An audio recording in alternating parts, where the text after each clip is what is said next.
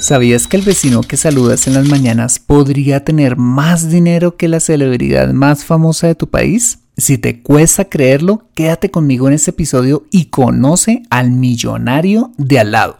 Despegamos.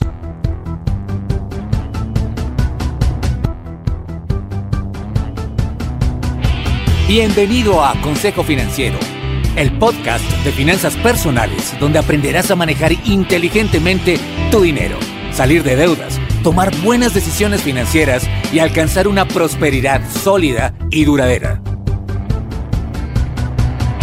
Consejo Financiero son finanzas personales prácticas para gente como tú que desean transformar su futuro financiero. Bienvenido a bordo.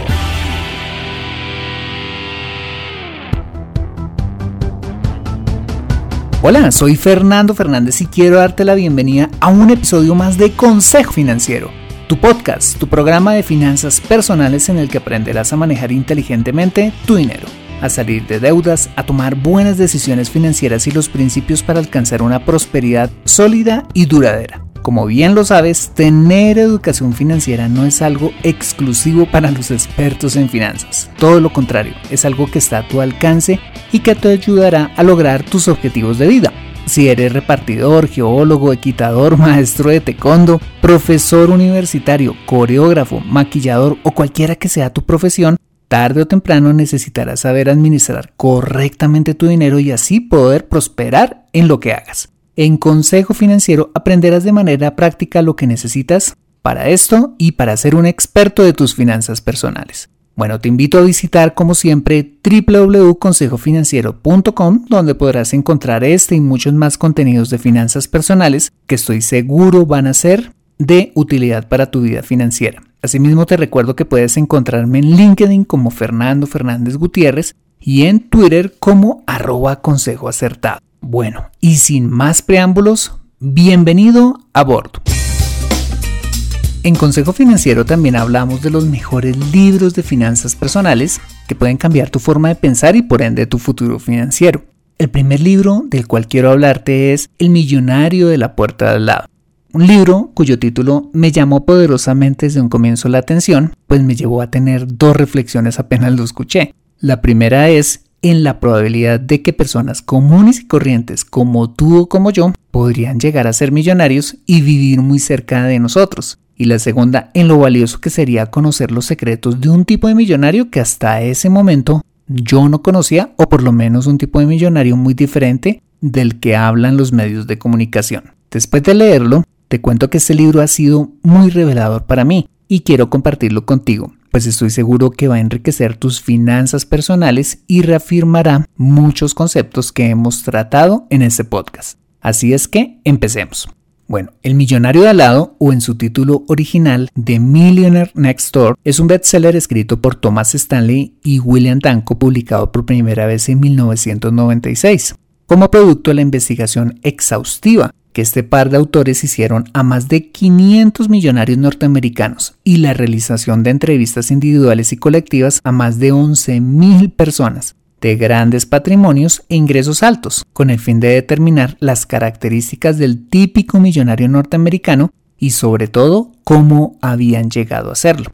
Para escribir este libro, te cuento que se realizó una investigación dirigida a personas que tuvieran más de un millón de dólares o más de patrimonio neto, es decir, el patrimonio resultante de restar de sus activos los pasivos. Eso significa que si había un em, sujeto de investigación que tuviese en activos eh, 1.200.000 dólares, pero tenía 600.000 de pasivos, es decir, de deudas, para un patrimonio neto de 600.000 dólares no era sujeto del estudio. Pero si había otra persona que tenía un patrimonio o activos por un millón quinientos mil dólares y solamente trescientos mil dólares de deuda, es decir, un millón doscientos de patrimonio neto, hacía parte del estudio. Como producto de este estudio, se encontraron varias cosas que son muy valiosas destacar.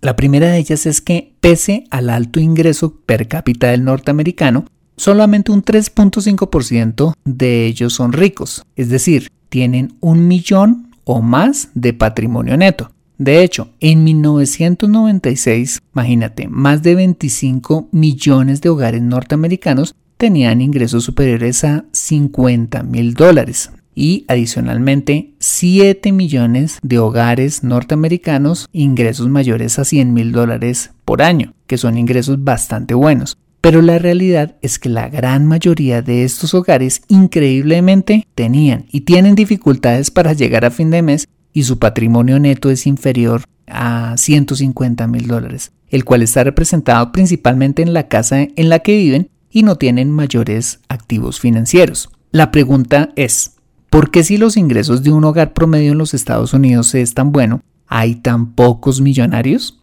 Bueno, pues la respuesta es muy sencilla. Tener altos ingresos no garantiza que puedas ser rico o que realmente lo seas. Eso quiere decir que no es lo que ganas, sino lo que acumulas, lo que realmente genera riqueza. Te lo he dicho en otros episodios del podcast. Puede que tú tengas altos ingresos mensuales, pero si tienes eh, altos hábitos de consumo y no ahorras, pues finalmente estás llevando pues una vida que disfrutas, pero no estás acumulando riqueza. Mientras que podrías tener ingresos no tan altos, gastar menos de lo que ganas y guardar la diferencia para ahorrar e invertir, ahí sí estás en la vía de ser millonario y es lo que habla este estudio, ¿vale? También dice que la riqueza viene, o el consejo o la experiencia de estos millonarios es que la riqueza viene de llevar una vida de trabajo duro, perseverancia, planificación y sobre todo autodisciplina, más que de fórmulas rápidas para volverse rico de la noche a la mañana. Hoy en día tú puedes encontrar muchísima literatura, puedes encontrar negocios multinivel, y muchas otras cosas que te prometen riquezas rápidas sin tener un esfuerzo. Lo que dice este estudio es que para llegar a ser verdaderamente millonario tienes que pagar el precio y esforzarte y ser paciente en el proceso. Más adelante el libro habla acerca de que los verdaderos millonarios distan de lo que Hollywood, la televisión y en general nos han hecho creer. Tras el estudio se encontraron siete denominadores comunes que reúnen a los millonarios. Aquí te voy a compartir cuáles son esos siete factores comunes. El primero de ellos y que quizás te sorprenda es que los millonarios viven muy por debajo de sus posibilidades. Increíblemente, el verdadero millonario se caracteriza por su vida de bajo perfil. La gran mayoría vive en barrios normales, probablemente vivan cerca a ti, visten ropa comprada en tiendas como JCPenney, eh, Walmart, etc. No compran vehículos de lujo, de hecho compran vehículos de fabricación nacional, de los cuales en su gran mayoría son usados, y los conservan durante 10 años o más. También dice que solamente un 23% de los millonarios compran vehículos nuevos. Por algo será, y ya lo hemos visto en el episodio 11 de este podcast. Segundo factor común, distribuyen su tiempo, energía y su dinero para construir más riqueza. Es decir, ahorran e invierten al menos un 15% de sus ingresos anuales y planifican detalladamente en qué van a invertir. Tercer factor común. Consideran que la independencia económica es más importante que exhibir un estatus social alto.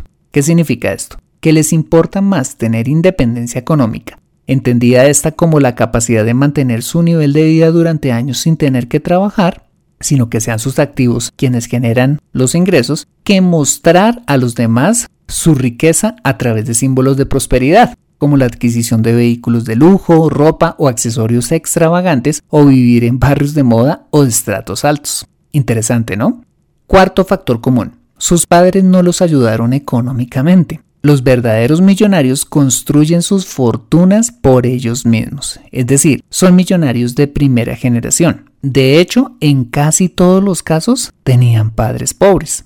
Factor común número 5. En la mayoría de los casos, sus hijos mayores son independientes económicamente. Los millonarios se caracterizan por ser buenos formadores de sus hijos. Les enseñan a ser independientes financieramente hablando sin que tenga que contar para ello con el patrimonio de sus padres. Sexto factor común. Son competentes a la hora de tomar decisiones financieras. Por eso son millonarios. Mira, ellos dicen que son hábiles a la hora de hacer negocios, de adquirir un bien o servicio o tomar una decisión de inversión. Están siempre muy bien informados y asesorados. Y séptimo factor común, eligen la profesión adecuada. Los millonarios se caracterizan por dedicarse a lo que más les apasiona, acorde a sus dones y talentos, convirtiendo su trabajo en algo que disfrutan y que los realiza como individuos.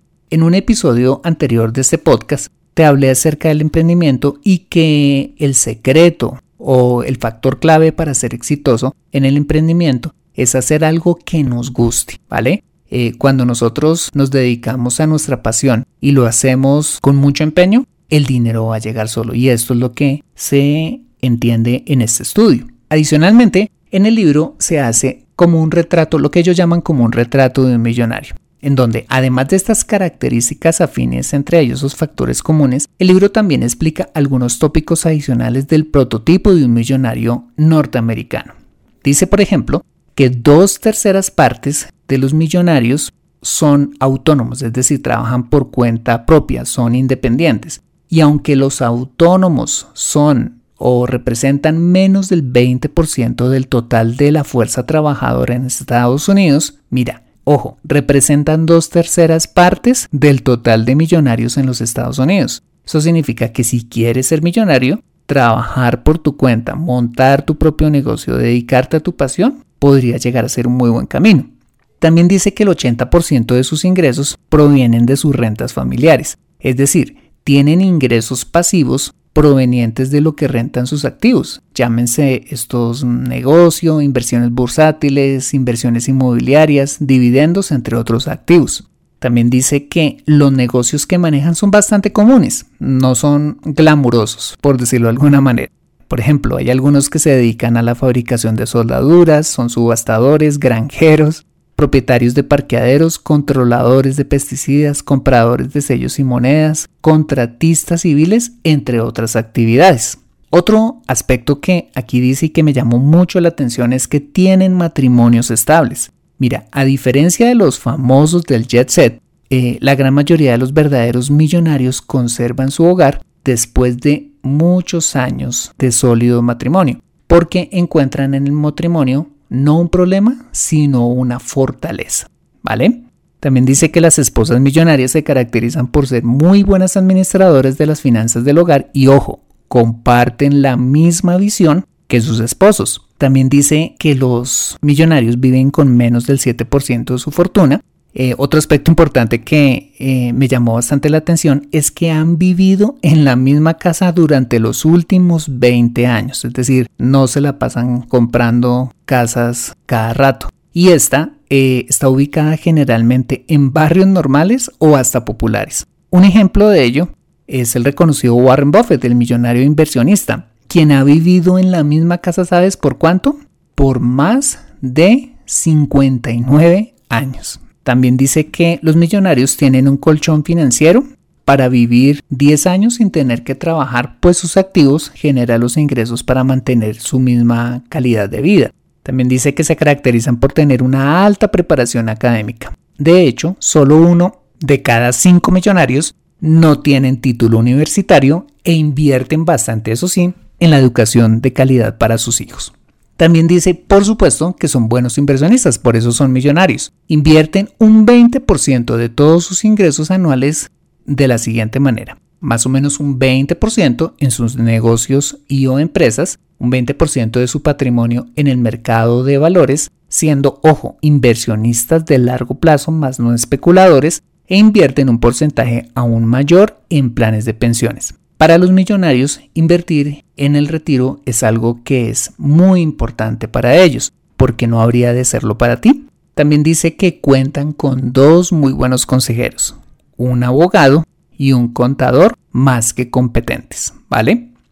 Más adelante y en línea con estas características y ya para, digamos, motivarnos a nosotros a la búsqueda de esa ruta de ser millonarios, el libro presenta una fórmula para saber cómo vamos en esa ruta de serlo. Esta fórmula es la siguiente. Tomar tu edad, multiplicarla por los ingresos anuales que tienes antes de impuestos y dividir ese resultado entre 10. Te doy un ejemplo. Supongamos que tienes 35 años. Supongamos asimismo que tienes un ingreso anual de 30 mil dólares, ¿ok? Entonces, si tú haces, digamos, la operación, multiplicas 35 años por 30 mil dólares, te va a dar un millón 50 mil dólares, ¿vale? Si lo divides entre 10, pues te va a dar una cifra de 105 mil dólares.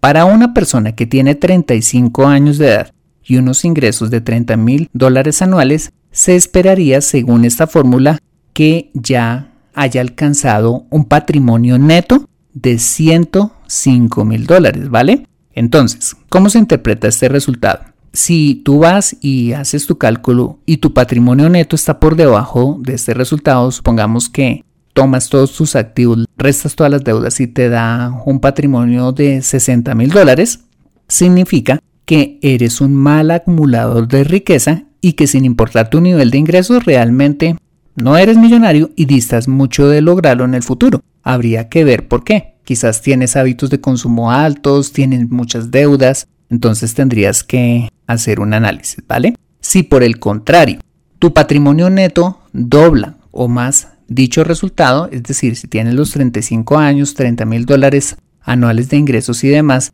y por ejemplo eh, tu patrimonio neto está en 200 o 250 mil dólares, significa que eres un buen acumulador de riqueza y que si aún no eres millonario vas a hacerlo en cuestión de años, ¿vale? Todo depende de ti. Con base en este tema del buen acumulador de riqueza y el mal acumulador de riqueza, eh, el libro habla un poquito más de las características que representan a cada uno de ellos, ¿vale? Entonces dice que sin importar su nivel de ingresos, el buen acumulador de riqueza es una persona que se caracteriza por gastar, ojo, menos de lo que se gana, que es algo que hemos hablado bastante en este podcast. Es decir, son personas que son fuertes ahorradores y sobre todo hacen una rápida transición del ahorro hacia la inversión en negocios, en bienes inmuebles, en el mercado de valores, haciendo que su patrimonio crezca rápidamente. Por eso es que hay personas que se vuelven ricas con bajos ingresos iniciales, ¿vale? De otra parte están los malos acumuladores de riqueza, que se caracterizan mm, usualmente por tener altos ingresos, pero tienen un bajo patrimonio neto, pues al contrario de los primeros, viven por fuera de sus posibilidades, es decir, gastan más de lo que ganan y cubren la diferencia con crédito. Por supuesto, pues hacen poca o ninguna transición hacia la inversión, que es lo que hace generar riqueza y obtener un patrimonio neto más, más grande. Pues una buena parte de lo que poseen lo deben. Son personas que aunque conducen autos lujosos, visten ropa de diseñador y viven en barrios exclusivos, realmente no son millonarios. Realmente son pobres con apariencia de millonarios. De otra parte, hay un tópico muy interesante que toca el libro en torno al apoyo financiero que los padres eh, millonarios le dan a sus hijos adultos y el efecto que estas ayudas generan en la vida de ellos, denominada la ayuda económica externa. La ayuda económica externa básicamente es una ayuda periódica mensual o anual que muchos padres han decidido dar a sus hijos para ayudarles a comprar su primer auto, su primera vivienda o simplemente para mantener el estilo de vida al que ya habían venido acostumbrados. Los efectos que se encontraron de este tipo de ayudas a los hijos adultos fueron las siguientes. La primera de ellas es que las ayudas económicas en la gran mayoría de los casos, ojo, forman o producen malos acumuladores de riqueza, con altos hábitos de consumo y crédito, porque al recibirse dichas ayudas facilita la vida de quien las recibe, haciendo que estos no se esfuercen en ser independientes y construir más riqueza como si lo hicieron sus padres. El segundo aspecto que se encontró es que quienes reciben ayuda económica externa por lo general no distinguen entre su patrimonio y el de sus padres, convenciéndolos que lo que tienen sus padres es también de ellos y que tienen el derecho de exigirles cómo manejar su patrimonio. La verdad es que estos se han vuelto dependientes y se aferran a lo que van a heredar. También dice que quienes reciben ayuda económica externa eh, dependen mucho más de los créditos que los que no la reciben y por supuesto invierten mucho menos. Y asimismo, los padres que donan a sus hijos o tienen este hábito de ayudarles periódicamente, por supuesto, pues hacen que su riqueza o su patrimonio neto disminuya, pues el mismo merma conforme transfieren dichas ayudas. dice también que las ayudas económicas externas están motivadas por el deseo de muchos padres de que sus hijos tengan todo cuanto ellos no pudieron tener y hacerles la vida más fácil. Aunque esto pueda parecer muy noble, esta investigación evidencia que darles ayudas económicas a los hijos adultos es una forma equivocada de hacerlo, pues se vuelven dependientes de sus padres. Los verdaderos millonarios le enseñan a sus hijos a ser financieramente independientes, como ya lo vimos, es decir, a trabajar para mantener financieramente su hogar, comprar su primera vivienda, desarrollar sus propios negocios y en general desarrollar en ellos la madurez y el carácter necesarios para enfrentar el mundo real y en el futuro convertirlos en buenos administradores de lo que sus padres les hereden. El libro finaliza, bueno, hay otros más consejos, estudios y demás, pero al final el libro em, da una serie de consejos de los verdaderos millonarios que nos darían a la hora de educar a nuestros hijos.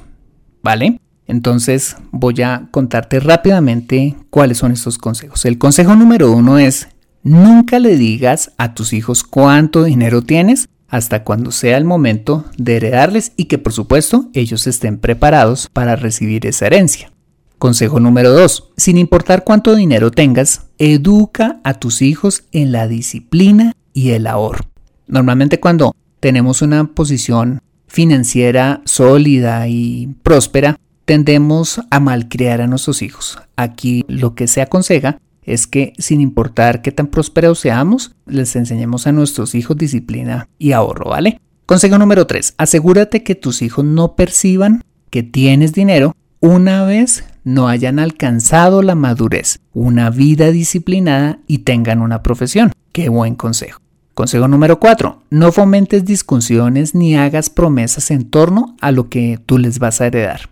Consejo número 5. No entregues regalos importantes con el fin de manipularlos o ganarte su amor. Qué buen consejo también. Consejo número 6. No te entrometas en la vida de tus hijos adultos, sobre todo cuando ellos han decidido eh, formar su hogar. Consejo número 7. No compitas con tus hijos, es decir, no les digas a ellos a tu edad yo ya había conseguido esto o aquello. Mm, realmente no los motiva mucho y si por el contrario los vas a, a desalentar. Consejo número 8. Recordar que cada hijo tiene su propia personalidad y forma de ser. Unos van a ser tremendos acumuladores de riqueza, otros quizás mucho menos. Lo importante es que tengan los principios claves para ser buenos administradores y ser independientes financieramente hablando. Consejo número 9.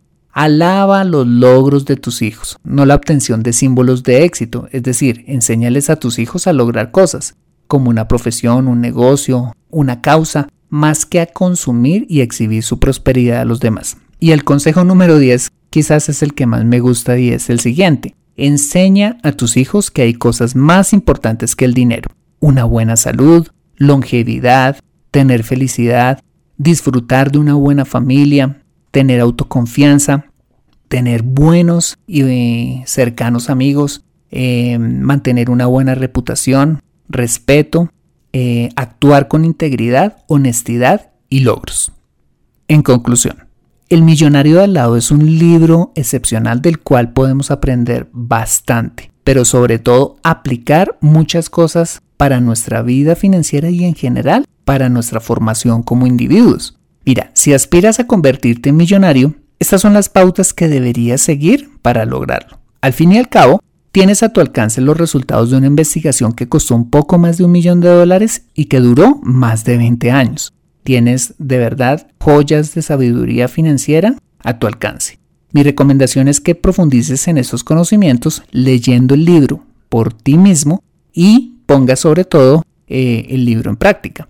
Pero si por el contrario tu deseo es no convertirte en millonario, pero sí tener una prosperidad sólida y duradera y transformar en general tus finanzas en el futuro, te aseguro que con solo aplicar alguno de los principios presentados en este libro, lo conseguirás. Aprende a construir riqueza en Consejo Financiero. Bueno, este ha sido el episodio número 20 de Consejo Financiero.